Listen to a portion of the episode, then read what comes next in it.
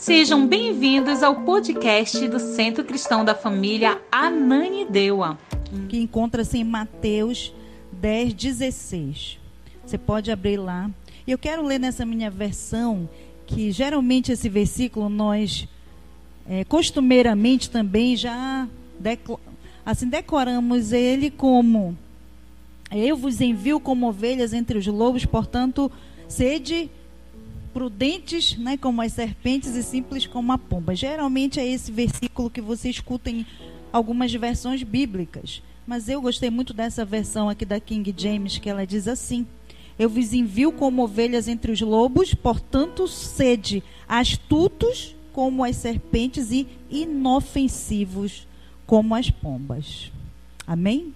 E ali naquela versão da NVI diz assim: Eu os estou enviando como ovelhas no meio de lobos, portanto, sejam astutos como as serpentes e sem malícia como as pombas.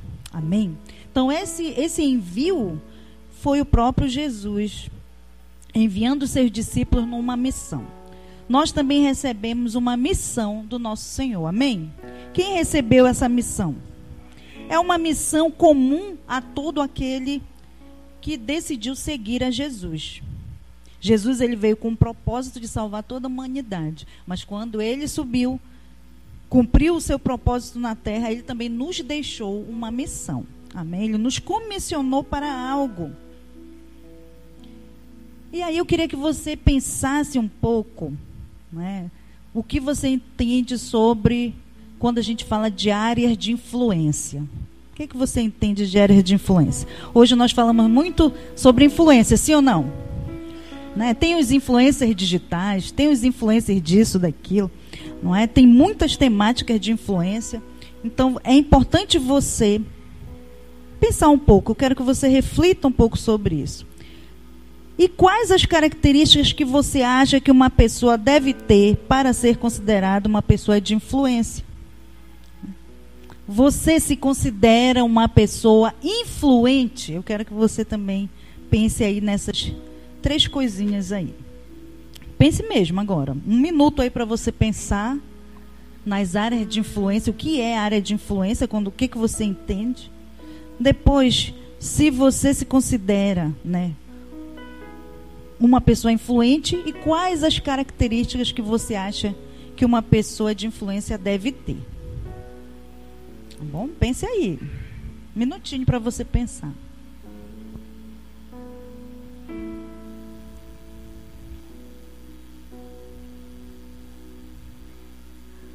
Pensaram?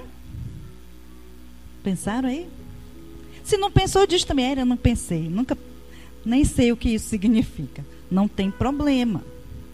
Amém? O Senhor, Ele quer que nós entendamos o propósito porque estamos vivendo sobre a terra. Se você vive sobre a terra sem entender qual o propósito de você estar aqui, a área onde você vai enfatizar o reino de Deus e manifestar o poder do Senhor, é complicado de você alcançar êxito nessa comissão aí, nesse comissionamento que nós acabamos de falar lá no início, né? Que o Senhor ele nos enviou entre lobos, não foi? A terra, né? na terra quando você olha, você vê muitas situações acontecendo. E nós muitas das vezes nos sentimos realmente entre os lobos, sim ou não? Você é chamado, eu e você, na Bíblia por Jesus, como ovelhas. Sim ou não? E o maior inimigo da ovelha é qual? O lobo. e quem protege a ovelha e cuida do, do redil ali da ovelha, do aprisco, que é assim que é chamado a casinha das ovelhas, de aprisco. Quem cuida delas? O pastor. Não é? Então nós somos e aí esse bom pastor diz assim: Mas agora eu vou enviar vocês para o meio dos lobos. O mesmo pastor que nos protege, ele abre agora o aprisco e te solta no meio dos lobos. Não é? Naturalmente, uma ovelha solta no meio dos lobos, ela ia ser estraçalhada. Mas a ovelha, que somos nós, que seguimos a Jesus e que estamos sob o comando dele, ele diz que nós devemos ser o quê? Prudentes, astutos, né? como serpentes e sem malícia ou simples como as pombas. Amém? Então não há o que temer a essa a essa ordem, porque quem deu a ordem continua nos guardando, continua nos protegendo. Amém? Então, pessoas são encontradas em toda parte. Eu quero que você pense nisso depois que você já refletiu aí sobre as áreas de influência, se você é uma pessoa de influência e quais as características que deve ter. Eu quero agora que você preste atenção que pessoas, elas são encontradas em toda parte. Mas uma pessoa de influência com as características e princípios de Deus é cada vez mais raro. Sim ou não? Né? Mas como se nós temos milhões de crentes por toda a terra? Por que, que essas pessoas ainda são muito raras? Hum? Então é importante também você refletir isso. Que não basta ser crente. Sim ou não? Não basta ser crente. Basta estar cheio das características e princípios de Deus para que realmente essa sua influência ela seja uma característica daquilo que Deus deseja que você realize sobre a terra. Amém? Então, eu quero que você pense sobre isso, porque o Senhor ele nos nos confronta hoje a entender que há muita coisa a fazer, que há uma ordem que foi dada, que nós somos enviados. Ele já nos enviou. Nós cantamos ainda pouco né? Usa-me, usa-me, Senhor, usa-me. Mas ainda há muita raridade de pessoas influentes com estas características de Deus e dos seus princípios sobre a terra. Amém?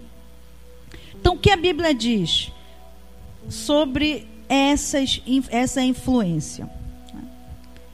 Uma pessoa de influência é um referencial para aqueles que estão ao seu redor no trabalho, na família, entre os amigos, na vida profissional e em todos os lugares que ela está inserida. E eu queria que você lesse lá em Mateus 28, do 18 ao 20.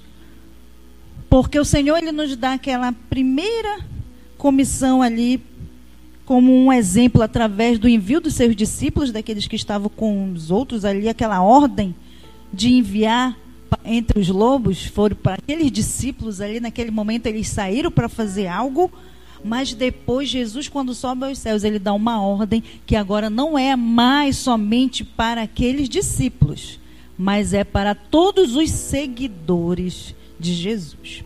Amém?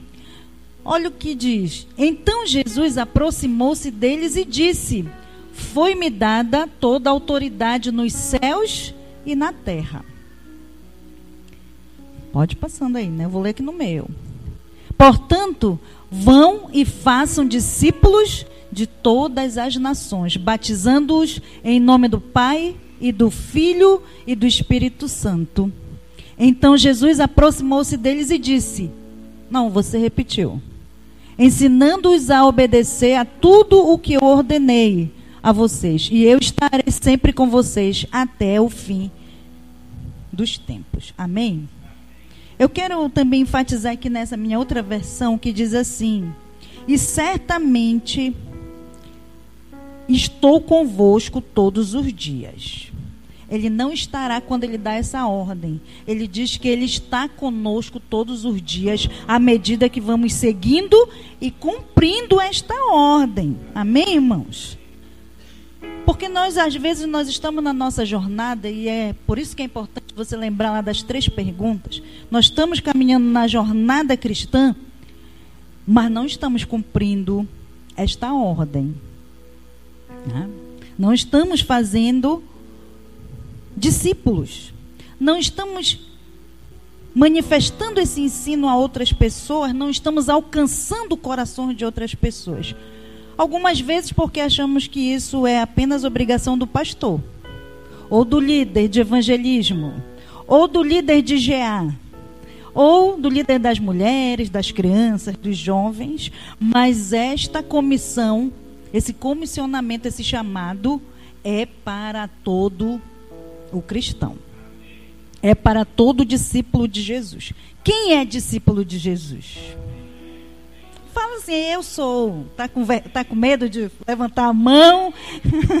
e aí essa, esse confronto bate na sua porta? Mas aí tem que bater mesmo, irmãos. Porque Jesus ele garante que ele vai estar conosco todos os dias que nós estamos cumprindo este chamamento. Né? Muito, nós queremos muitas coisas do Senhor, mas em contrapartida estamos devendo muita coisa no cumprimento aqui dessa missão. Sim ou não? Fora o que ele já nos perdoou, mas isso aí eu nem vou é, entrar no mérito, porque Jesus, ele já perdoou, já conquistou, você já está livre. Mas você está livre para quê? Para viver a sua vontade. E esta é a primeira ordenança que ele dá para que nós cumpramos a sua vontade. Amém? Essa é a nossa liberdade. A nossa liberdade é viver para Cristo, é correr para Ele, é fazer aquilo que Ele deseja que façamos, ensinando, fazendo discípulos, batizando, cumprindo as ordenanças. Aí Ele garante: eu estarei com vocês até acabar tudo. Um dia vai acabar tudo. Um dia vai tudo se acabar. Aquilo que nós vemos, você estando aqui sobre a terra ou não, isso está certo, vai acontecer. Amém? Então, Jesus aí ele envia seus discípulos a discipular nações, sociedades e povos. Né? E é bem interessante porque ele enfatiza assim: ao receber poder e autoridade, ele transmite aí essa ordenança, né? ou esse comissionamento, ou ele chama ao receber poder e autoridade. É interessante ele fazer essa esse reforço aí na sua na sua fala de dizer quando ele chegou perto, ele diz: "É-me dado todo o poder agora no céu e na terra". Porque isso foi conquistado pelo ato de Jesus. Jesus tinha poder nos céus e na terra antes. Tinha, mas esse, isso não era manifesto aos homens. Naquele momento, a partir do momento que ele ressuscitou, morreu, ressuscitou, foi dado a ele um nome que é sobre todo nome e um poder nos céus e na terra. Amém? E ele enfatiza isso, que por conta disso, agora ele nos envia. Porque este mesmo poder que estava sobre ele agora é transferido àqueles que creem, à igreja. Amém, irmãos? Então, ao receber esse poder e autoridade no céu e na terra, Jesus enviou seus discípulos a estabelecer influência sobre os povos. Amém? Essa é a ordem de Jesus. Às vezes a sua mentalidade ela está muito religiosa e você acha que é só pra, somente para você entrar dentro de uma igreja, convidar alguém para vir para a igreja ou para uma reunião cristã e você não opera fora dessa esfera. Mas Deus deseja que você opere em muitas esperas. Essa semana eu estava até conversando com o um apóstolo lá em casa, conversando assim, que Jesus primeiro manifestou o seu ministério entre as pessoas que estavam fora da sinagoga, fora do templo. Sim ou não? Hum? Algumas vezes ele entrou lá, mas onde houveram mais sinais da sua presença e do seu reino? Porque a igreja, irmãos, aqui esse local é o local onde você se congrega, onde você se carrega, onde você tem comunhão com os irmãos, mas aonde o poder de Deus vai operar e deve operar com muito mais força é onde você está lá no mundo, na sociedade. Amém? Então hoje eu quero tentar quebrar, quebrar, esse paradigma que está instalado na sua mente, um sofisma que te impede de manifestar o reino de Deus onde você está, lá no seu trabalho, lá na escola, na rua, porque foi onde Jesus mais manifestou o seu reino. E se você é um discípulo de Jesus, você tem que seguir os passos de Jesus. Amém, irmãos? Eu não posso seguir outros passos que não sejam os passos de Jesus. E aí também eu não estou falando, irmãos, que é um outro chavão que se insere também no nosso contexto religioso, que é dizer, ah, nós temos que operar fora das quatro paredes, não sei o quê. Irmão, não é o templo as quatro paredes. Muitas vezes você está dentro de uma um paredão, uma muralha que você instalou na sua própria mente e que você não faz nem aqui dentro das quatro paredes e nem age para manifestar o poder de Deus fora onde você está. Então deixa de se enganar. Deixe de se enganar e obedeça à instrução do Senhor. Amém. A instrução do Senhor, ela diz que você deve manifestar o reino, você deve ir onde você estiver. E influenciar os povos. Hoje tem muita gente, irmãos, tem muito cristão sendo influenciado por muitas outras coisas, mas não consegue influenciar com aquilo que ele tem do Senhor. Amém? E Jesus, ele nos deixou. Ou será que Jesus, quando ele diz que pelo poder e autoridade que estava nele, essa palavra foi fraca ou não teve nenhum efeito? Eu acredito que teve um efeito naqueles que creem nesta palavra. Amém? E que sai da sua posição. Aí eu quero te levar também a refletir de como eu posso estabelecer influência e formar povos para Cristo. Como eu e você podemos fazer isso? Primeiro, né, eu preciso tomar o território de Satanás em oração. Amém? Em oração. Quem tem orado aí, irmãos? Tem gente que só ora para Deus abrir uma porta de emprego, gente que só tem orado por causa de curar uma doença, para não faltar comida na mesa e tal, mas a oração, ela é para muito mais do que isso. A oração é a tua conexão com os céus. Jesus, quando ele diz isso aí, ele diz: é me dado poder e autoridade. Poder, governo, autoridade, influência. E esse mesmo poder e autoridade está sobre a igreja né? Que não é o templo. O templo é uma coisa, a igreja é outra coisa. Amém, irmãos? Então, com o poder do Espírito Santo, através das armas poderosas de guerra espiritual, nos é dito para nós destruirmos as fortalezas do diabo.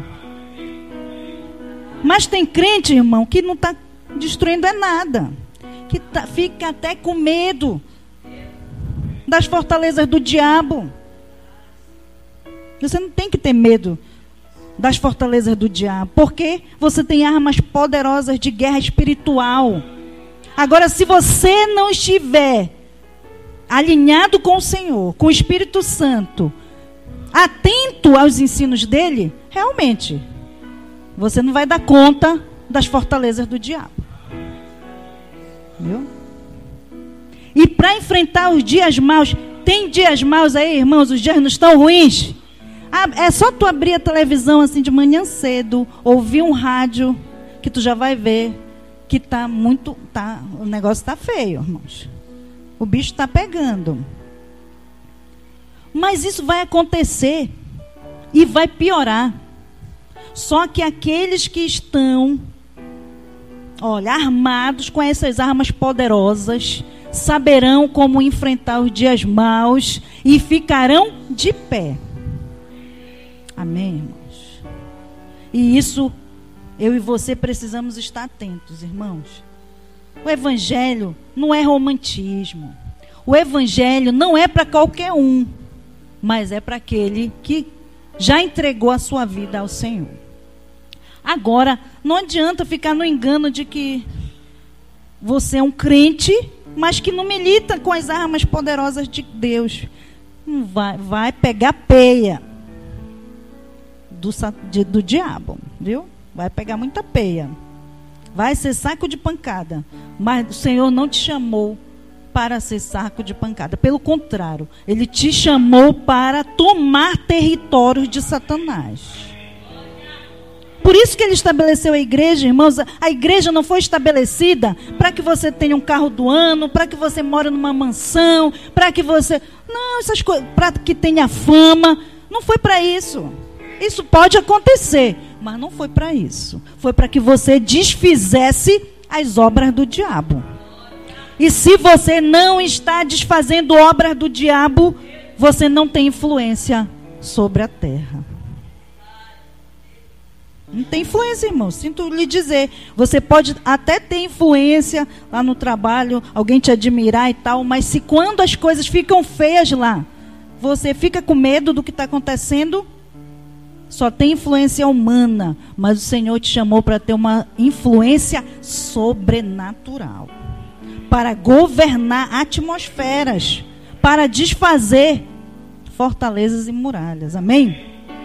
Olha o que diz Efésios, nós vamos ler lá Efésios 6, de 10 ao 20.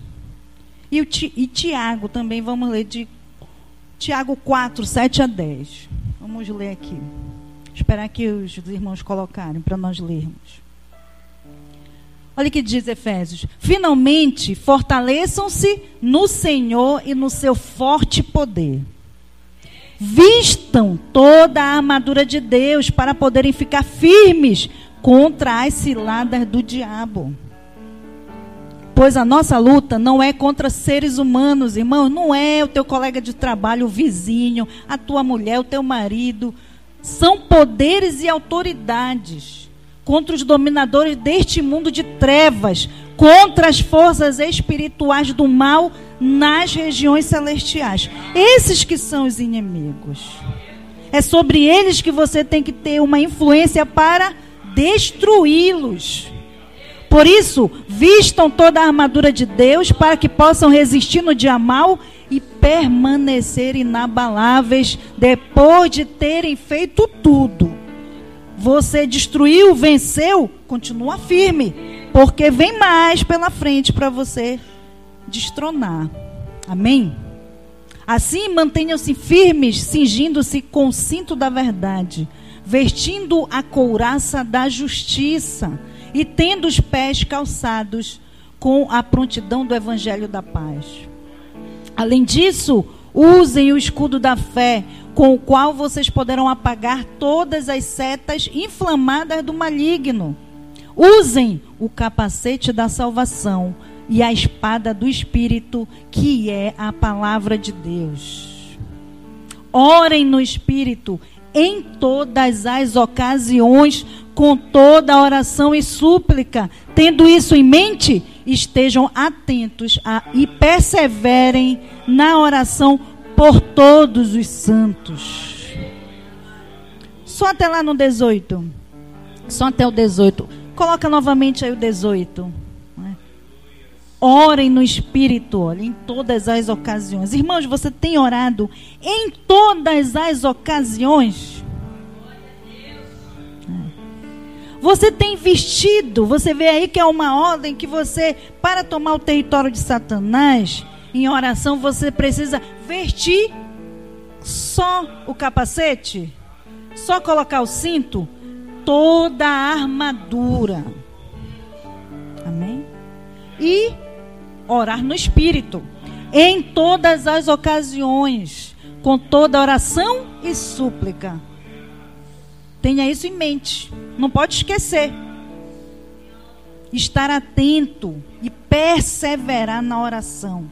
Além de você orar por você, se relacionar com Deus, não pode se esquecer de orar pelos outros, por todos os santos, por todas as pessoas também que estão vivendo situações né, que você nem consegue imaginar. Então nós devemos orar contra a influência do inimigo em qualquer área que estamos, que conhecemos, que sabemos. Amém? A oração é uma parte poderosa da guerra espiritual que usamos para recapturar este mundo para Jesus Cristo. Irmãos, muitas pessoas pensam que ser enviado é uma coisa tranquila. Ah, Jesus mandou eu ir, eu vou. Mas se você não estiver orando, não estiver pronto, não estiver preparado, não estiver se relacionando com o Senhor, você vai ser destruído. Viu? Por quê? Porque é uma guerra espiritual. Quando você está no ambiente do teu trabalho, depois nós vamos falar um pouquinho sobre isso, no ambiente do teu trabalho, a gente teve um testemunho outro dia no GA de uma irmã que ela tem um salão de beleza E ela disse que de manhã cedo logo foi um, ela disse assim, foi um enviado de Satanás para ir lá perturbar a vida dela. A pessoa chegou seis e meia da manhã para cortar o cabelo.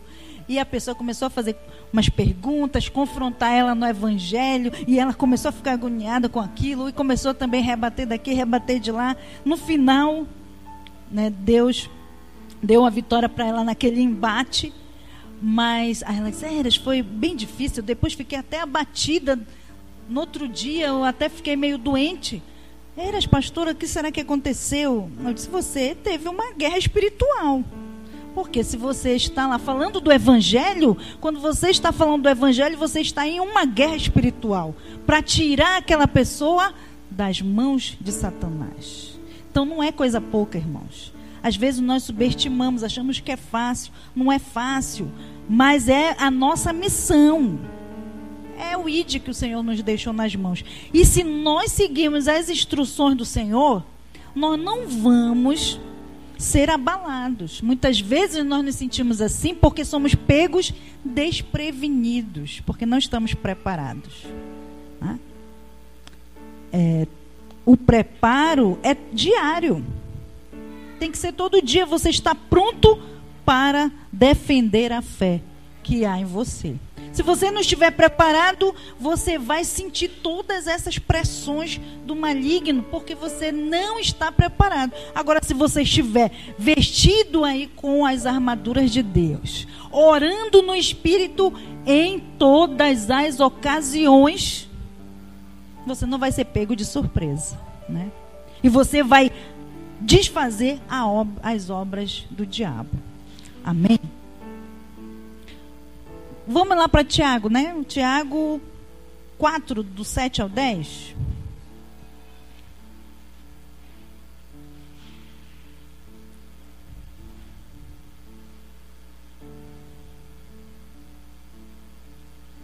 Portanto, submetam-se a Deus. Resistam ao diabo e ele fugirá de vós. Irmãos, qual é o segredo aí para o diabo fugir? Hum? Antes ainda de resistir, eu tenho que me submeter a Deus. Não adianta querer resistir ao diabo se você não está submisso a Deus. Se não está na, na linha da sua vontade, se não está ali alinhado com aquelas informações que nós comentamos ainda há pouco, as instruções que ele nos deu. Né? Eu não estou vestido, eu não estou em oração, eu não me submeti à sua vontade, o diabo não vai. Lembra que os discípulos, houve um caso em que eles foram tentar expulsar os demônios, mas eles não tinham seguido uma instrução. E aí, né, eles vieram, por que, Senhor, que não deu certo e tal? E aí o Senhor deu a instrução. Lembrou eles de uma instrução que eles não tinham colocado em prática. Amém? Então, essa resistência ao diabo que nós faremos não é pela nossa própria inteligência ou força, mas é pela presença de Deus nas nossas vidas. Pela obediência às suas instruções e a prática delas. Não adianta apenas saber, eu tenho que fazer. Amém? Não é só saber. Tem muita gente que sabe a Bíblia mais do que eu. Muito mais. Mas não faz. Então, saber e não fazer te enfraquece. Você precisa saber sobre as instruções de Cristo e praticá-las. Amém, irmãos? É isso que faz com que você tenha influência para destruir as obras de Satanás. Continua aí os versículos. Aproximem-se de Deus e ele se aproximará de vocês. Pecadores, limpem as mãos, e vocês que têm a mente dividida, purifiquem o coração. Entristeçam-se, lamentem-se e chorem. Troquem o riso por lamento e a alegria por tristeza. Humilhem-se diante do Senhor e ele os exaltará. Isso aí é uma forte instrução para que você possa resistir ao diabo, para que você possa vencer e ter influência sobre todas as artimanhas de Satanás. Amém? Então, a oração ela é uma grande arma de conquista. Amém? Para que nós possamos recuperar tanto o mundo, essa sociedade, para Deus, quanto principalmente as pessoas. Outro ponto aqui, outro primeiro tomar o território, né, para que eu possa estabelecer influência e formar povos para Cristo. Segundo, nossas orações devem ser específicas. Eu não posso orar também de geral, oh, Senhor, que ganha todo mundo. Senhor, ganha minha família, ganha não sei. Você precisa ser específico. Então, à medida que nós escutamos a voz do Espírito Santo em nossas mentes, ele nos dirá como devemos orar. Amém? Provérbios, coloque Provérbios 3, 5 e 6. E Isaías 55, 8.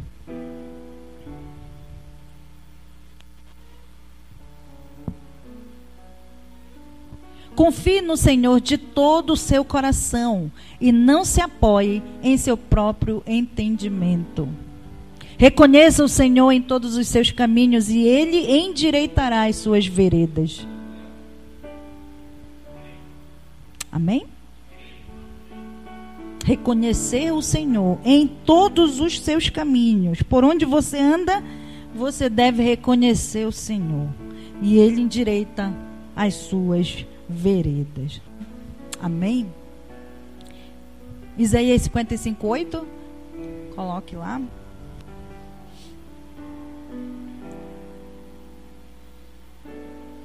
Pois os meus pensamentos não são os pensamentos de vocês, nem os seus caminhos são os meus caminhos, declara o Senhor.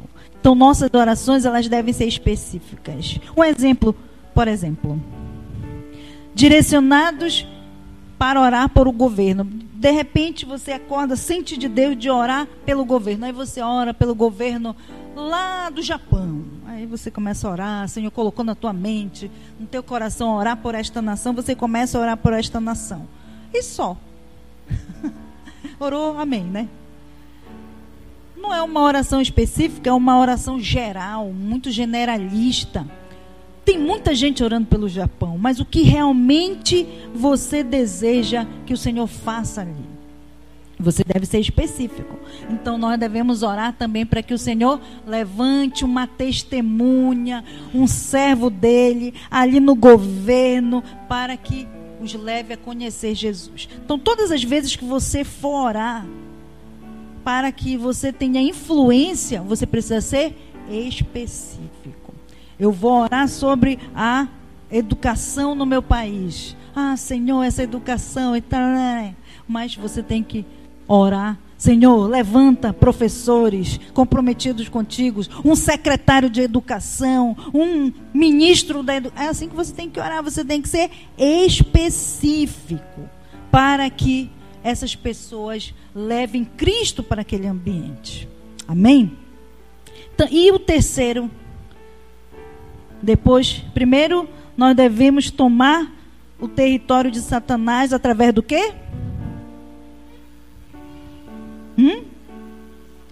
Através da oração. Pensei que ninguém estava prestando atenção, olha. através do quê? Da oração. Segundo, acabei de falar agora. O que foi? A oração ela deve ser específica. E o terceiro, se o Senhor disser assim, Ivan, tu está orando por isso? Então vou te enviar para lá. Você precisa estar disponível. Sabia que Deus faz isso também? Às vezes a gente ora e quer que o Senhor mande outras pessoas, né? Ah, mas Ele pode te chamar para ir resolver um problema que Ele deseja que tu resolva naquele lugar. Né? E aí você vai? Ou vai dizer, não, Senhor, eu estava só brincando. Poxa, Senhor, tu leva logo a sério tudo que eu digo. Não é? Tem gente que diz assim: Ah, eu queria tanto ir para as outras nações, queria falar, Senhor, da tua palavra para outras pessoas. Aí o Senhor, ah, é mesmo? Então, vem cá, eu vou te chamar para ti ali. Aí manda. Mas ele, não, só estava brincando. Não era agora. Né? Só daqui a dois anos. Deixa o meu filho nascer. Mas você precisa também estar disponível a ser enviado. Porque o Senhor, Ele muda a atmosfera através da sua oração. E Ele levanta pessoas segundo o seu coração para mudar realidades. Amém? E quando você está orando, não só você está orando, mas há muitas outras pessoas orando também, muitas vezes pedindo: Senhor, envia alguém para vir resolver esta situação. E aí você começa a orar também, Senhor, aquela, pessoa, aquela situação ali começou a se incomodar com a situação. Às vezes você acha que o impulso é a partir de você, mas na verdade já é o Espírito de Deus tocando em você, porque outros estão orando para que isso aconteça. E aí, você está disposto? Você está disponível? Muitas vezes, após termos orado por uma área específica, Deus poderá nos escolher para ser influência nesta mesma área pela qual estivemos orando. Ele pode nos chamar a penetrar nessa área, colocando-nos numa posição de autoridade, assim como fez com Daniel ou José no Egito. Poderá também gerar uma situação estratégica, como fez com Paulo. Né? Paulo queria pregar aos romanos, não é? E aí, para ele ir para lá, o que, que aconteceu? Ele foi preso. Né? Olha aí. Não, Senhor, mas eu quero ir, mas eu não quero ser preso. Muita... Olha que nós lemos ainda há pouco aí no último versículo, né? Os planos do Senhor não são os nossos planos. São diferentes. A forma que ele age é diferente da nossa forma. Eu recentemente passei por uma situação assim, acontecendo algumas coisas lá na empresa, eu orando sobre, ai, que eu não aguentava certas coisas, alguns trabalhos, algumas coisas lá, comecei a orar, e o Senhor me deu uma visão, né? Uma visão. Eu querendo me livrar, na verdade, irmãos, eu orando o Senhor, eu querendo me livrar daquela situação que não era uma situação que, eu, que era é, da minha alçada mesmo. Eu estava numa situação que não era da minha, da minha alçada, nem da minha competência, muito menos da minha atribuição. Mas quando eu fui orar sobre aquilo, o Senhor, Ele me mostrou Daniel e os seus três amigos. Foi muito interessante isso. Eu sonhei quando me levantei de manhã, Daniel e seus três amigos.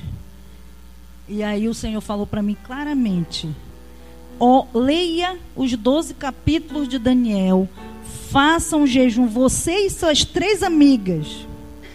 Três amigas cristãs que estavam num barco parecido com o meu. Né? e eu vou dar direção sobre isso. Irmãos, eu queria sair daquilo. Olha, como eu falei ainda há pouco, você vai orar sobre algo e Deus vai te chamar para arrumar aquilo ao qual você está orando. Né? E foi o que aconteceu. Realmente, eu comecei a orar 12 dias, já está fazendo quase 40 dias que eu oro sobre esses problemas na, no meu local de trabalho. Né? E Deus tem colocado realmente muitas coisas em ordem, mas me deu também muito trabalho. Trabalho mesmo, trabalho. Né?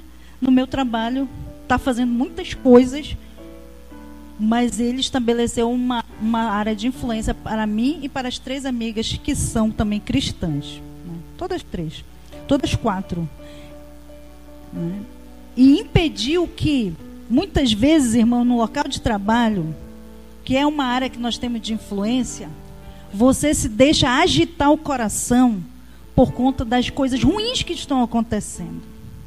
Às vezes é um amigo, às vezes um trabalho ali mal feito, várias outras coisas. Você começa a se insurgir, o seu coração começa a ficar de mau grado para com as pessoas que estão ao teu redor, por conta daquelas coisas que estão acontecendo. E ao invés de você se posicionar como aquele que traz a harmonia de Deus naquele ambiente, você começa a se embriagar do veneno do mundo, né? que é o que? A murmuração, a inveja, né? a reclamação. E nós não fomos chamados para isso. Então nós tivemos, antes disso acontecer, o Senhor me deu essa palavra e nós começamos a fazer isso. Irmãos, está o negócio está acontecendo lá, pegando fogo, mas não está mais contaminando nem a mente, nem o coração. E nós estamos o que? Produzindo. E quando você produz, você glorifica a Deus. Amém? Você glorifica a Deus onde você está. Você produz harmonia. Você foi chamado para ser um pacificador no meio dos conflitos onde você está inserido. Você foi chamado para produzir boas obras, bons trabalhos, trabalhos reconhecidos pelas pessoas que são os teus superiores. Né? Deixa de preguiça, deixa de ficar enrolando no teu ambiente de trabalho, produz, porque o Senhor é glorificado. Amém, irmãos? Ah, profetizar isso também é uma área de influência. Tá? E tem muitas testemunhas te olhando, sim ou não? Se você fizer coisas boas, você vai ser elogiado. Se você fizer coisas ruins, você vai ser massacrado. Sim ou não? E aí, com base nisso que nós falamos agora há pouco, eu quero chamar a sua atenção para justamente isso que eu acabei de falar. Nós estamos na igreja, produzimos aqui como igreja como governo do Senhor sobre a terra, mas como nós nos movemos, não somente dentro da igreja ou da religião. Né? Porque você é igreja onde você estiver, sim ou não? Mas a religião, o encontro, o culto, ele é feito aqui. Então, há algumas áreas de influência na nossa sociedade em que todos nós estamos inseridos. Né? Há sete influências na sociedade que nos ajudarão a formar as nações para Cristo. Elas são ferramentas para utilizarmos no cumprimento do ID. Amém? Quem já teve assim uma confusão mental de estar na igreja e dizer assim: ah, eu queria tanto servir a Deus na igreja, mas eu não consigo por causa do meu trabalho, por causa disso. Quem já teve essa confusão? Levanta a mão aí, quem tem essa confusão? Essa crise de identidade. Quem tem crise de identidade? Para servir a Deus no reino.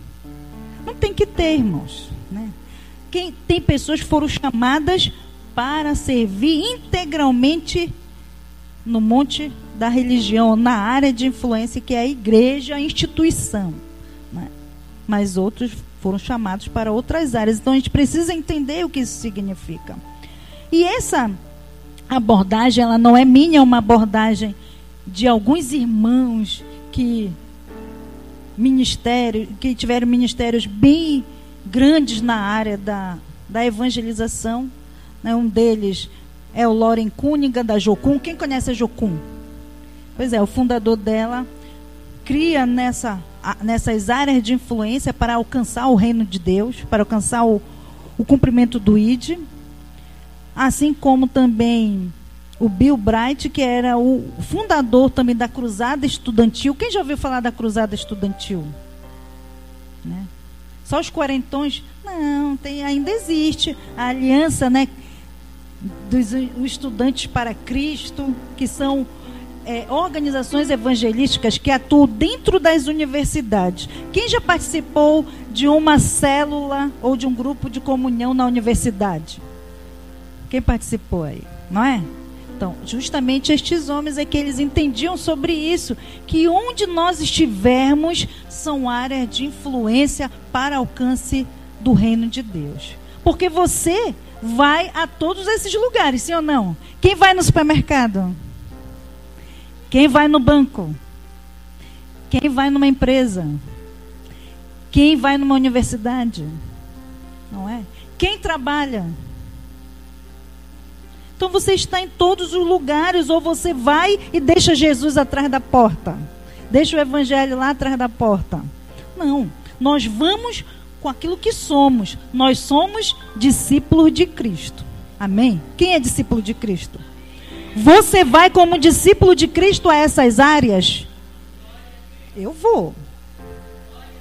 Eu trabalho numa empresa pública há 15 anos e todas as vezes que eu vou servir a empresa, eu vou servir a Deus naquela empresa. E faço o meu trabalho bem feito. Né? E represento ela em diversas áreas da sociedade. E vou como servo de Deus. Amém? Então, onde pisar a planta do teu pé, o Senhor te dará por herança. Se você crê nisso, irmãos, não é quebra o sofisma de novo, não é apenas aquilo que você acha que ah, porque eu quero, Deus vai me dar esse terreno, eu vou pisar toda essa vai se cumprir essa palavra não. Por onde você caminhar, você está caminhando como um discípulo de Jesus. Amém.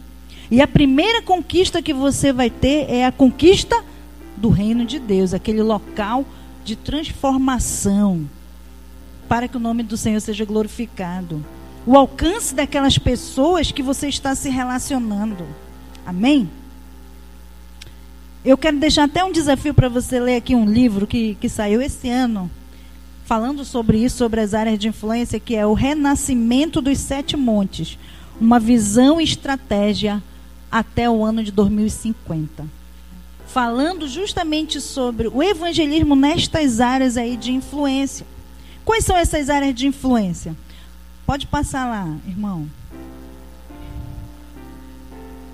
São sete áreas, como eu falei. Família, quem tem família? Todos temos uma família e um lar, não é? Essa área é um, a primeira área que você tem influência. E como é que você está ensinando os seus filhos, se relacionando com a sua esposa, se relacionando com o seu marido, com os seus filhos, desse ambiente, com os seus pais. Então, essa área aí é uma área fundamental, onde a, toda praticamente a sociedade se estabelece nela. Amém? Tem até uma um dizer né, das áreas das ciências sociais que a família é a célula principal da sociedade. Né?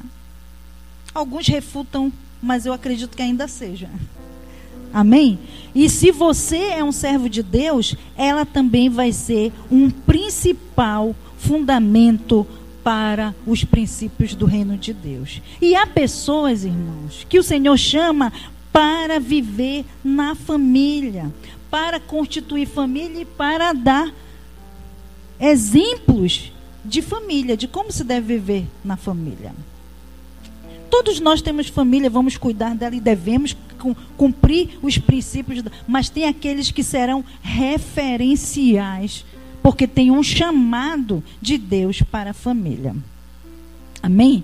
Todos nós devemos ter este chamado devemos nos preocupar como nós vamos educar os nossos filhos, como você ensina, como você instrui, aqueles que os filhos ainda estão no ventre, que estão nascendo, precisam estar atentos a isso. Amém, irmãos? Do que você está é, ensinando e o que você está deixando para as futuras gerações. Ainda pouco o apóstolo orou aqui sobre guardar as crianças, os filhos, oramos nós profetizamos sobre estas crianças, declaramos sobre elas as bênçãos, mas os principais guardadores destas crianças e de que esse ensino se cumpra na mente delas são os pais. Amém? As crianças podem vir todo domingo, nós ministrarmos sobre elas e tal, mas na semana inteira elas não ouvem uma palavra a respeito de quem é Deus, sobre a fé, sobre os bons valores e princípios cristãos, sobre o reino de Deus, elas crescerão crianças que crerão em Deus? É, irmãos? Não. Se você está deixando isso por conta da igreja, você vai se dar mal. Porque a, a criança só vem para a igreja no domingo. Passa uma hora e meia e olhe lá. Não é? E ensino, ensino ele deve ser contínuo, ele deve ser sempre a palavra diz, nos adverte, que você ensine a criança na, ao deitar, ao levantar, quando está caminhando, quando está fazendo as coisas com ela. É contínuo o ensino. Amém? E as influências também na escola e fora dela influenciarão esse ensino aí que você está dando à sua criança. Amém? A outra é, área de influência é a religião ou a igreja, o sistema da igreja onde também nós temos várias coisas a desenvolver, várias atuações para desenvolver na igreja. a questão ministerial, a questão dos trabalhos de lideranças. Amém? Isso é uma área de influência. E como você tem desempenhado também esse chamado para atuar na esfera da igreja. Isso é importante você refletir. Outros são chamados também a outra área de influência, a área da educação. É? Tem professores aí? Tem pessoas que trabalham nas escolas? É, é uma área também de grande influência na sociedade e que nós estamos nelas inseridos. Governo, política e políticas públicas, a mídia, né?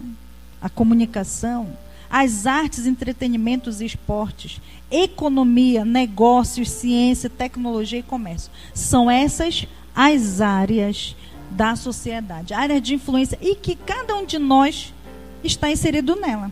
Se eu chamar aqui, olha, quem tem negócios? Levanta a mão aí. Quem tem negócios? Oh, quem tem negócios, não é? Quem trabalha na área da mídia? Quem trabalha no governo? Quem trabalha em escolas? Quem tem negócios? Então você vê que toda todas essas áreas estão representadas e aqueles que são discípulos de Jesus estão inseridos nele, sim ou não? Amém? E aí, uma coisa que é muito interessante, numa pesquisa aqui que eu estava lendo nos Estados Unidos, ele constatou que apenas 3% a 5% das pessoas têm seu chamado integral para a religião, ou seja, para ser pastor, para desenvolver liderança dentro da igreja, para atuar nessa parte. 95 a 97% estão dos cristãos têm chamado para as outras áreas. Uma pesquisa recente, agora de 2020. Então a maioria não é? São chamados para as outras áreas. Então, nós precisamos olhar né? que de repente nós estamos querendo fazer um impacto evangelístico para alcançar as pessoas, mas lá na tua sala de trabalho tem cinco pessoas que não servem a Jesus. E o que, é que você está fazendo para impactar a vida delas? É, irmãos? Não é? Então são coisas que lá no teu trabalho, nas reuniões que você vai, tantas áreas aí que nós acabamos de falar. E aí eu quero fazer também você pensar aqui, olha, se nós enviarmos cristãos tementes a Deus para a mídia, nós vamos assistir jornais acreditando que as notícias são verdadeiras, não são fake news. Não é verdade? Se nós enviarmos crentes tementes a Deus para a política, nós teremos com certeza um país sem corrupção e com mais justiça social, com princípios do reino. Eu estou falando enviarmos cristãos tementes a Deus. Amém? Cristãos tementes a Deus. Se tivermos também cristãos tementes a Deus na educação, nós vamos estar tranquilos com nossos filhos sendo ensinados na verdade com princípios e valores né, que são para gerar bons cidadãos. Se nós tivermos também pessoas, cristãos aí, tementes a Deus, com boas referências nas artes, nossas crianças também serão alegres, poderão jogar, fazer tudo o que elas fazem, sem nós termos preocupação de que elas estão sendo contaminadas por tantas coisas ruins, não é? Uma coisa muito importante também, se nós entendermos que Deus também chama pessoas para serem empresários, empreendedores, e que isso também é o reino de Deus, a nossa missão também avança para discipular nações, porque economicamente nós vemos aí que nós estamos vivendo um tempo de um grande boom na, na área da economia, sim ou não? Não é verdade? É algo assim Aqui mesmo nós vamos viver, irmãos, essa semana, não sei se vocês viram a notícia aí, nós vamos sediar a COP30. Não é? Não sei se vocês conhecem o que é isso. Como eu trabalho nessa área, então eu sei um pouco o que é, o que vai tratar. É algo assim de um grande impacto para a nossa região. Entendeu? E vai mover, não é só questão do clima, mas porque é uma conferência do clima, né? Mas não é só a questão do clima. Vem gente do mundo inteiro e vai mover negócios. Bioeconomia, várias outras coisas que, que estão aqui na Amazônia. Então são coisas de grande impacto. E também é um campo minado assim para que você possa falar do reino de Deus. Agora, aí eu já me incluo também. Quem aqui fala mais de um idioma além do seu nativo? Exceto as línguas estranhas. Não, não serve as línguas estranhas. Quem? Olha aí, irmãos, estão tudo de fora desse negócio. Ninguém, não é verdade? Porque vai vir gente de tudo quanto é idioma. Até para nós movermos os nossos negócios, aí os empresários estão aí, você não pode ter só um idioma. Olha, irmãos, o meu filho Mateus, nosso filho, aí já, a gente já vai falar com orgulho do nosso filhote, né? Mas o nosso filho, ele fala mais dois idiomas além da língua dele nativa, né? E lá onde ele está, todos se admiram porque ele não fala somente a língua dele. Para vocês verem, um país, uma cidade que é cosmopolita, que tem muita gente também falando várias línguas, mas ele, com a idade que ele tem, ele tem alcançado várias coisas lá por conta disso. Né? Até deu, é, puxou essa minha orelha, mãe, volte para o seu idioma. Que eu parei, né, irmão? No avançado do inglês, não sei mais nada, esqueci tudo. Esqueci tudo que eu tinha aprendido. Né? E aí nós vamos voltar a estudar. Porque realmente, irmãos, às vezes a gente pensa que o idioma, esse, o idioma é apenas para você ir ter um, um futuro melhor, ganhar um emprego, não sei o que. Não. o mundo está vindo para Belém. E você não vai conseguir se comunicar com o mundo que vai estar por aqui, andando por aqui. Não é? Olha, ontem né, nós tínhamos uma equipe de dança lá na Marcha para Jesus da Indonésia. Todos eles falavam inglês. Só tinha uma tradutora. A gente até queria trazer eles para cá, mas eles tinham uma outra agenda, né? Mas assim, só dois tradutores. Ninguém, mas se ela não traduzisse, ninguém mais sabia. Entende? Então, é uma falha nossa. Né? Porque nós, o Senhor diz que a sabedoria do mundo ela, ela cresceria de tal forma e nós não nos preparamos para isso. A igreja não se preparou para isso. No, olha aqui, um público como esse aqui, todo mundo analfabeto nos idiomas. Só sabe a sua língua nativa. Não é? Então, assim, Aí a gente tem que orar mesmo, Senhor, me dá o dom da interpretação das línguas, para quando vier o povo eu querer falar do teu evangelho. Aí derrama sobre nós o teu espírito para fazer com que ele me entenda. Pode acontecer, né? Mas não era necessário é, ter que fazer esse tipo de oração, sim ou não? Não, era só estudar. Então, é uma coisa que nós precisamos compreender. E outra área muito importante, a família, né? Você investir na família como seu principal ministério, você pode ter a certeza da futura geração forte que acredita na instituição divina da família e que mantém os ensinamentos recebidos. Então isso é muito importante. Aqui Mikhail Bakhtin é um historiador aí, filósofo. Ele fala um pouco sobre isso. Ele diz sobre as esferas da sociedade. Ele diz que são os campos das atividades humanas centrais que organizam as ações humanas em sociedade por meio de discursos e práticas. E nós devemos estar inseridos aí nesse contexto para que você possa transformar a sociedade para Cristo. Amém, irmãos? Não é que dentro da igreja, que é, é para nos fortalecer, para nos auxiliar, mas lá fora eu preciso estar cumprindo esse ID. Qual área você está inserido? Todos já manifestaram ainda há pouco, né? Então, seja qual for a área de influência que o Senhor nos der, família ou palácio presidencial. Lembra, né, que José foi para o palácio do governo. Ele foi lá para o palácio do faraó. Será que ele imaginava isso quando venderam ele e jogaram ele dentro de um poço? Com certeza não. Mas os planos, olha, nós lemos ainda há pouco, os caminhos do Senhor para cada um de nós é diferente. Ele tem planos que nós nem imaginamos. Agora, quando você se dispõe para Ele, para fazer e cumprir o seu chamado, Ele te coloca nos lugares estratégicos para que o nome dele seja glorificado. Amém? E você vai fazer algo que impactará as nações.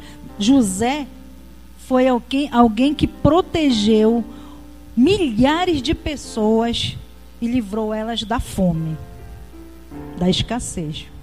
Né? Quantas pessoas hoje na nossa era estão morrendo de fome? A fome é um problema mundial. É? Tem gente que diz assim: ah, não, não está morrendo. Eu só te convido para dar um passeio comigo de, quando eu vou visitar alguma comunidade no meu trabalho, que aí você vai ver pessoas em necessidade comendo coisas que você não teria coragem de comer, mas que para elas é o principal prato do dia. Entendeu? Então, aqui no nosso país tem pessoas morrendo de fome. José ele foi alguém que proveu né, alimento para várias nações da terra, não somente o Egito. E Deus colocou ali ele com um propósito de livrar muitas nações da fome.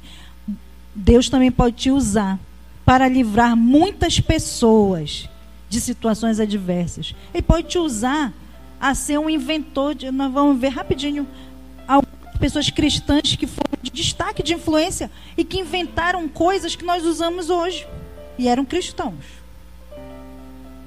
Entendeu? Então, não devemos fazê-lo de forma a dominar os outros. Então, quando Deus te colocar né, numa posição como essa, na área onde você está inserido, nós devemos viver à vontade do Senhor em nossas vidas não com o intuito de dominar a outros, mas sendo servos da mesma forma como Jesus o foi. Amém? Jesus né, deixou a sua posição de Deus e serviu como um ser humano a outros seres humanos? Jesus deseja administrar o mundo através de nós. À medida que seguimos o seu exemplo em nossas áreas de influência, trazemos também o seu reino sobre a terra. Amém? Onde você está, você precisa ser o melhor daquilo que você faz. Eu destaquei aqui alguns servos de Deus influentes na sociedade de sua época. Na Bíblia, por exemplo, nós tivemos na família Loide e Eunice, que foram avô, avó e mãe de Timóteo. E, um, e quem inseriu nele os princípios do reino de Deus. Por isso que ele foi um excelente pastor né, um bom pastor, foi também uma referência para Paulo, porque a sua mãe e a sua avó tinham feito um bom trabalho na área familiar. Amém? Você me vê que eu e o meu marido, minha, nossas mães fizeram um bom trabalho, né? Eu nem meu marido nunca nos desviamos ou fizemos coisas é, que pudéssemos nos afastar dos caminhos do Senhor. Ah, quer dizer que vocês nunca fizeram coisa errada. Claro, irmãos, fizemos. O que eu estou falando é que a gente não desgarrou. não é? Porque os nossos pais, as nossas mães, principalmente, nos ensinaram os princípios do reino de Deus. Então, a família é muito importante, uma área de influência para que Deus possa levantar homens e mulheres de influência sobre a terra tementes a ele.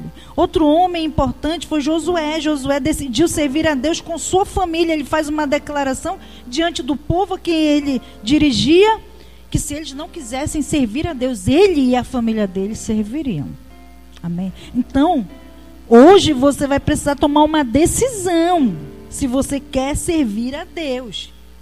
E isso começa dentro da tua família, na tua casa, os teus filhos, tua esposa, teu esposo, né? É, você precisa ter princípios na tua família que identifique que a tua família é uma família segundo o coração de Deus. Amém? Na igreja, nós temos aqui um exemplo de referências da igreja Priscila e Áquila, né, que foram líderes da igreja em Antioquia. Febe, que foi uma diaconisa de destaque. Né. Na educação, nós temos Moisés, Jeremias, Davi, Paulo, João, que foram homens que ensinaram, que escreveram, vários ensinos e que nos deixaram.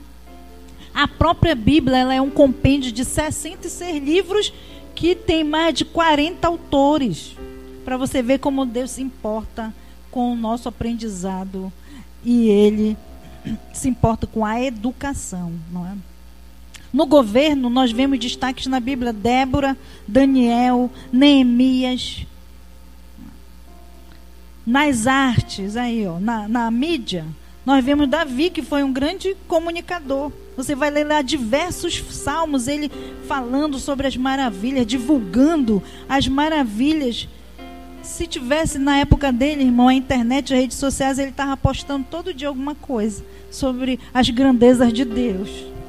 Não é? Todo dia ele estaria fazendo algo, porque ele tinha muitas coisas para escrever. E ele era um rei. Mas ainda como rei, em todas as suas situações, ele foi, escreveu muitos salmos não é?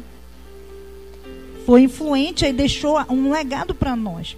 Paulo, Felipe e o próprio Jesus. Né? no entretenimento, na, nas artes, nós vemos aí Jubal, que foi o pai de todos que tocam harpa, Tubal Caim, o artífice que trabalhava né, com artesanato em ouro, pedra e bronze, Bezalael e Aoliabe, que foram aqueles responsáveis por toda, toda a arrumação do tabernáculo. E nos negócios nós vemos Joana, Susana, Lídia, cooperadoras com seus bens no ministério de Jesus, né? E de Paulo. Então, assim, nós vemos aqui várias áreas que em várias áreas nós tivemos servos de Deus influentes que serviram na sociedade da sua época. Além daqueles descritos na Bíblia, eu citei também aqui alguns, eu trouxe alguns para vocês, para compartilhar com vocês.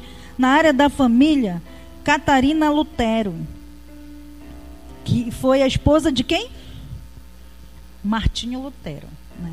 É, ela teve, eles tiveram muitos filhos e ela foi a principal ensinadora dos seus filhos e apoiava o seu marido lá para que ele cumprisse a missão que Deus o chamou a fazer. Entendeu? Então, preservando ali a família, cuidando da família.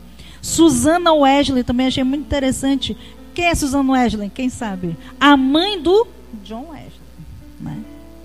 E diz que é, ele mesmo dizia a maior referência dele de fé era a mãe dele, que ensinou ele vários princípios, né? Uma influência forte, fortemente sobre a vida do filho. E Edith Schaffer, que também foi uma mulher, uma missionária, que foi muito reconhecida pela hospitalidade e defesa da família. Ela cuidava de muitas pessoas que iam evangelizar, que iriam às vezes fazer trabalhos evangelísticos na cidade onde ela morava e ela cuidava dessas pessoas com a hospitalidade. Olha aí como Deus usou tanta gente na nossa geração já, não é? Pessoas agora, não estão escritas lá na Bíblia, estão escritas nos livros da história da igreja. Martinho Lutero, Santo Agostinho, né? Aimee MacPherson, é? Foi a fundadora da igreja quadrangular. Olha aí, o impacto dela na religião. Na educação, nós tivemos aí Carlos Magno foi o primeiro imperador lá do sistema sacro-romano e ele reformou todo o sistema de educação pública de forma gratuita. E colocou ali um ensino, né, tanto intelectual quanto espiritual para as crianças. E João Calvino também que fez uma reforma no sistema né, educacional de Genebra, na Suíça. Homens cristãos. Amém? Você você tem uma formação, eles também tinham, e eles usaram esta formação deles para influenciar. Não usaram a profissão e a formação apenas para ganhar dinheiro. é bom ganhar dinheiro? Olha, mude que esses irmãos não gostam de ganhar dinheiro. É bom ganhar dinheiro, irmãos? É, mas é melhor ainda quando aquilo que nós somos serve a Deus integralmente. Né? Inclusive com os nossos bens, nossa inteligência porque o Senhor Deus de toda inteligência. Olha, Martin Luther King, né, que lutou pela igualdade racial e de direitos. Constantino, que estabeleceu né, todos os marcos da igreja como nós conhecemos hoje, também foi um grande destaque. Johannes Gutenberg. Johannes Gutenberg ele foi um inventor, irmãos, da máquina de impressão. Cristão. Para bater xerox, para imprimir os livros. Quando ele fez isso, sabe qual foi a motivação dele? Ele queria imprimir muitas cópias de Bíblia. E aí ele inventou uma máquina que pudesse imprimir. Não só ele distribuiu muitas Bíblias, mas também revolucionou a questão da educação na época. E a escrita de livros, porque só monges que escreviam naquela época. Né? Então, assim, olha para você ver. Quem deu essa inteligência? O Senhor, né? William Shakespeare também era cristão. E ele foi um dos mais influentes da sua época. E nos negócios, na pesquisa, né? eu, que, eu destaquei aqui três pessoas muito interessantes: Galileu Galilei, o pai da astronomia. Blaise Pascal, o físico, matemático e teólogo, e Florence Nightingale, enfermeira que dedicou toda a sua vida ao serviço do próximo. Né? Então, eu achei bem interessante aqui o que justamente é, Galileu ele diz assim, olha, uma citação do Galileu. Não consigo acreditar que o mesmo Deus que nos deu inteligência, razão e bom senso nos proíba de usá-los. Tá? E Pascal ele falou assim: a natureza tem imperfeições que mostram que é a imagem de Deus e defeitos que nos mostram que é apenas uma imagem.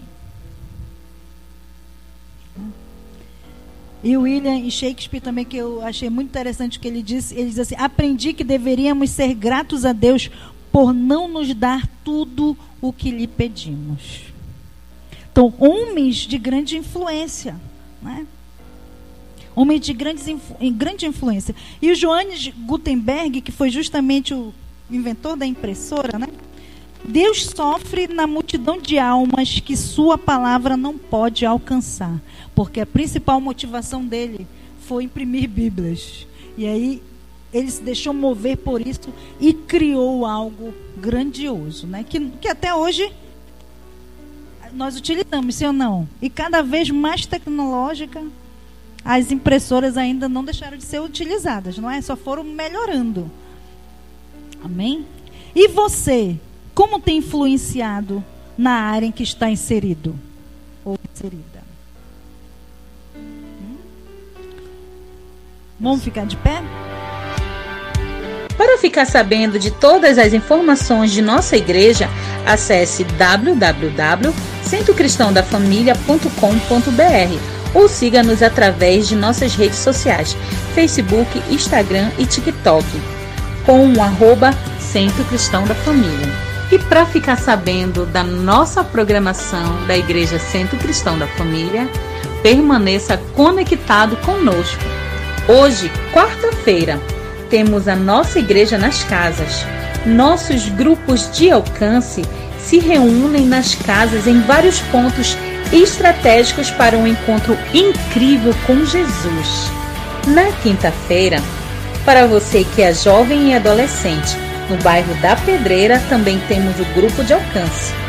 Encontre o ponto mais próximo de sua casa e venha fazer parte dos nossos reais. Na sexta-feira, nós temos o nosso culto Sexta Fire, que inicia às 19h30 na nossa igreja. Você também pode ver essa e outras pregações no YouTube barra Centro Cristão da Família. Sejam muito bem-vindos à nossa Casa Apostólica.